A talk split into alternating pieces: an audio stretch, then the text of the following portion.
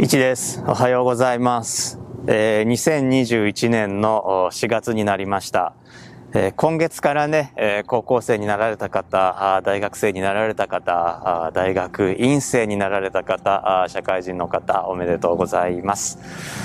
えーこの YouTube、ポッドキャストは、まあ、昨年、あの、コロナの影響で、えーまあ、授業がね、えー大学の授業がリモートになっていったので、まあ、その授業でカバーできない範囲というものを、この YouTube、ポッドキャストで、まあ、ご紹介していこうと思って始めたんですが、えーとまあ、コロナがあ少し落ち着いて、あの対面授業とかもできるようになって、えーその大学の方ではですね、えーなんとかあ1月、2月、3月と入試も、まあ、なんとか実施することができて、えー少しお休みをいただいていたんですが、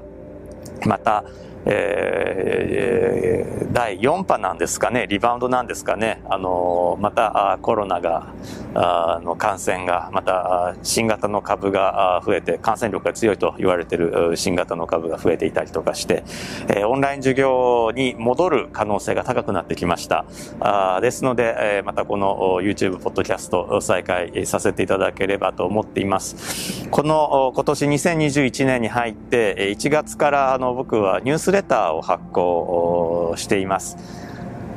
概要欄にまたリンクを貼らせていただきますが、あのニュースレターどんな内容かっていうと、サイエンス、テクノロジー、エンジニアリング、アート、マスマティクスですね、まあ、科学技術、それから、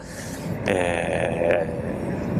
数学と、そして、えアート。アートっていうのが、え美術、芸術っていう意味と、それからまあ、教養という意味と、両方、まあ、ファインアートとリベラルアーツと、両方兼ねてるんですけれども、まあ、そういったものをカバーするような内容の記事を書かせていただいてえいます。毎週金曜日の朝7時に配信をしています。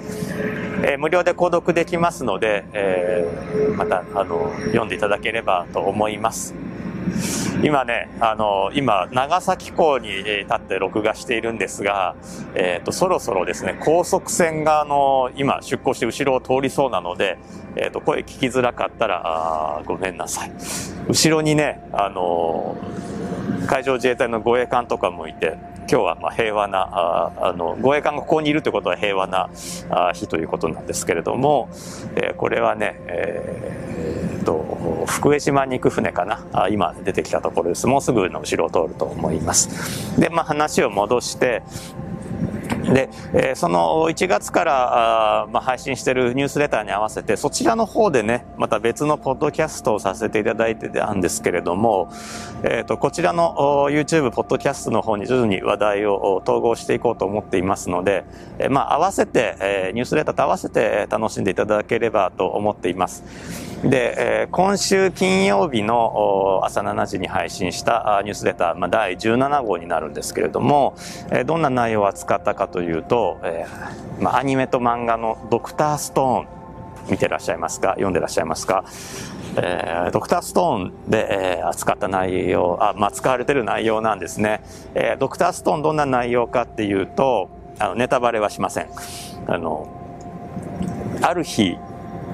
人類が、まあ、一斉に石になってしまうんですね。人類が石になってしまって、えーそれからあ何千年も経って、まあ、3700年経って、えー主人公があ石の中から目覚めます。その時に、1から、まあ、1からじゃない、0からですね。0から、えーもう一度文明を作らないといけない。それどうしたらいいのかあっていうストーリーなんですね。で、その、えーアニメ、えードクターストーンの原作は漫画のドクターストーンですね。で、えーその漫画のさらに元になった本がああるんですね。まあ、作者の方はそうはおっしゃってないんですけれども、まあ、僕はあると睨んでいて、で、それは何かというと、えーこの世界が消えた後の科学文明の作り方という本があるんです。で、その本のさらに元ネタが、まあ、僕はあると睨んでいて、それは何かというと、えーノーベル賞物理学者で、えカリフォルニア工科大学の教授でいらっしゃったあすでに亡くなっていますけれどもリチャード・ファインマン博士、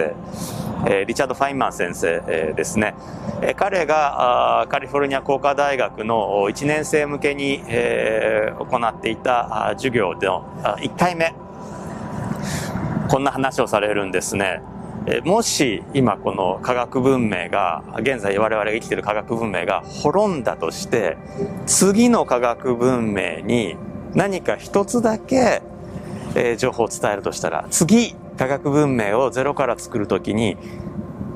この情報さえあればその人類が何千年もかけてきたものをぎゅっと短くできる。その情報は何か、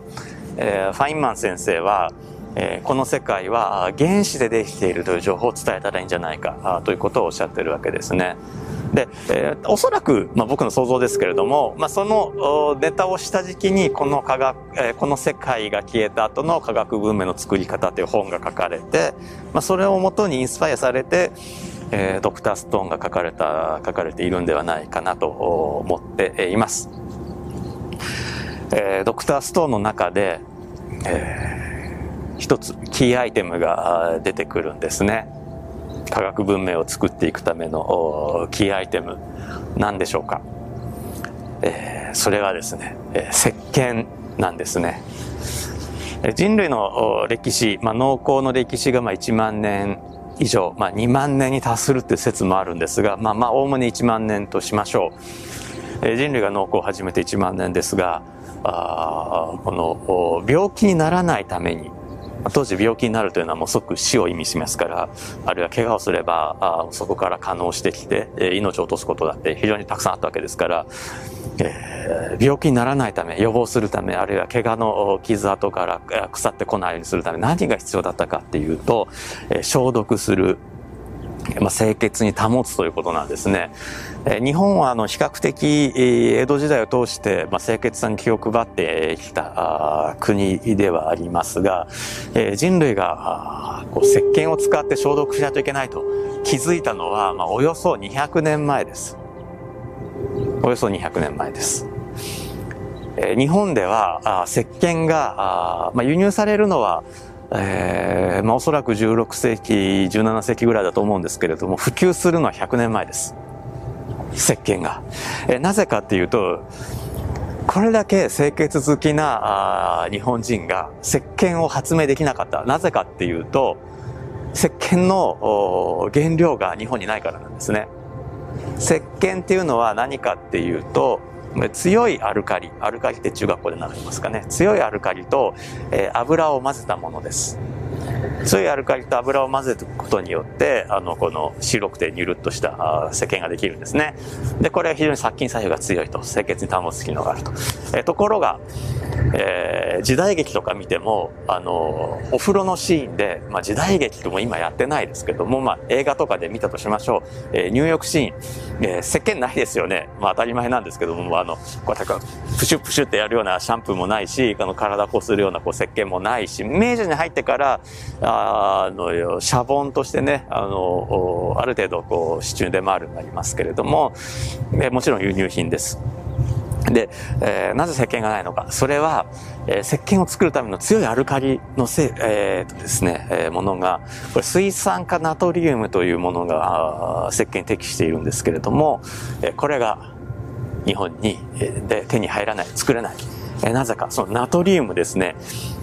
ナトリウムというのは、あの、海にある塩化ナトリウム、つまり食塩ですね。えー、塩化ナトリウムがあるんですけれども、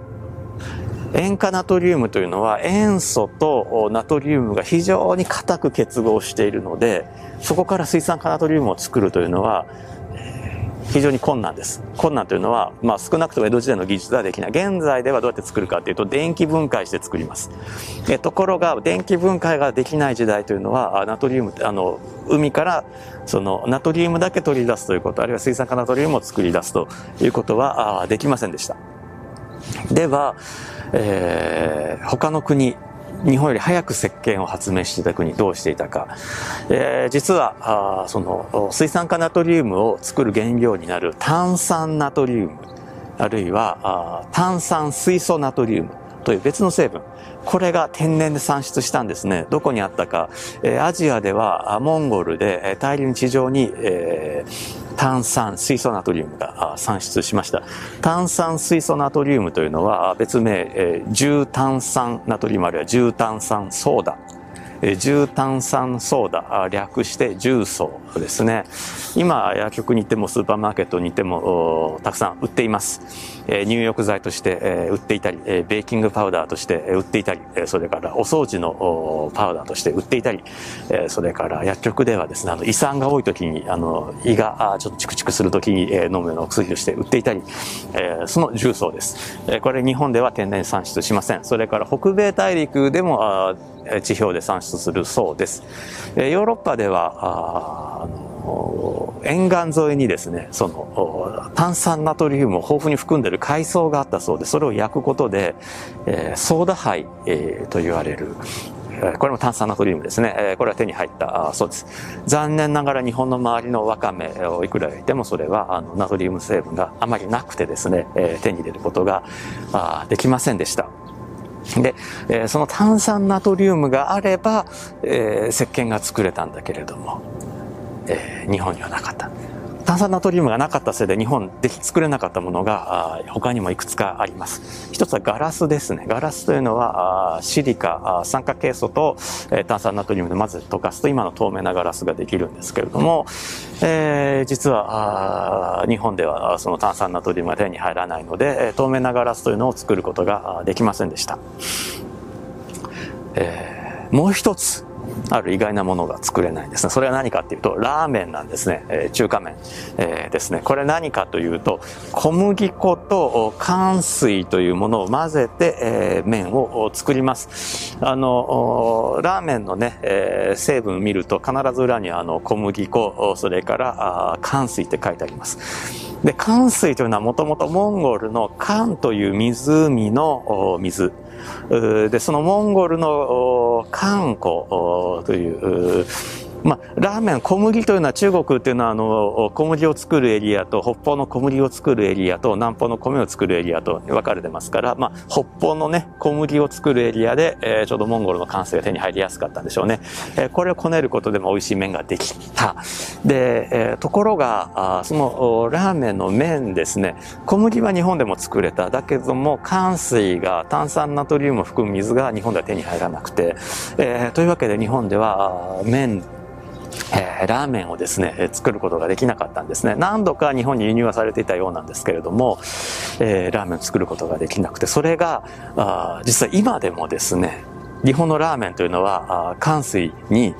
えー、炭酸ナトリウムを使っていません。え、より手に入りやすい炭酸カリウムというものを使っています。炭酸カリウムは、えー、日本の木や草、まあ、日本に限らずですけど、木や草を燃やすとできるアクですね。これがあの炭酸カリウムです。主成分が炭酸カリウムです。で、これを混ぜることでも麺はできるので、これが日本のラーメンです。で、例外が長崎ちゃんぽんで、長崎ちゃんぽんは、えー、炭酸ナトリウム。これは、あの、長崎で東悪というふうに呼んでます。あの、日本の悪ではなくて、東からやってきた、まあ、つまり中国からやってきた悪ということで、東悪と呼んでるんですけども、中身はモンゴルの寒水です。もともとは。で、現在は、工業的に生産をしています。炭酸ナトリウムを工業的に生産しています。ただし、食品に使える炭酸ナトリウムというのは、免許が違うらしくて、現在でも長崎でしか生産されてないそうなんですね。これが長崎ちゃんぽんの秘密です。だから麺が違うんで、まあもちろん具も全然違うんですけれども、えー、麺がそもそも違う。長崎ちゃんぽんの麺っていうのは炭酸ナトリウム、日本で産出しない、えー、炭酸ナトリウムというものを使っています。で、炭酸ナトリウムがあれば、えー、石鹸も作ることができる、人類が清潔に保つことができる、えー、それがないと病気すればもう即死、怪我すれば即死だったのが人類が生き延びることができるようになった。ドクターストーンの第1巻にですね、その話が出てきます。石鹸作るぞという話が出てきます。一コマだけなんですけど、説明もないコマなんですけれども、主人公が海に潜って海藻を取ってるシーンがあるんですね。これおそらく、えー、この世界が消えた後の文明の作り方という本の中に書かれている方法で、えー、ヒバマタという海藻を取ることで、そこから、えー、炭酸ナトリウムを手に入れるという、えー、シーンだと、まあ、僕は解釈をしています。そういったこともね、えー、ニュースレターの方にも書かせていただいていますので、ぜひ、あの、ニュースレターの方も読んでいただければ、と思います。またね、えー、YouTube、ポッドキャストで、えー、こういったあ、まあ、サイエンスと、それから、まあ、テクノロジーと、そして、えー、まあ、数学の話もさせていただくと思います。それと、リベラルアーツ、ファインアートの話の一緒にしていければと思っています。今日も聞いてくださって、また見てくださってありがとうございました。今日はね、長崎港からお送りしました。H でした。ではまた次回、えー、お会いしましょう。では。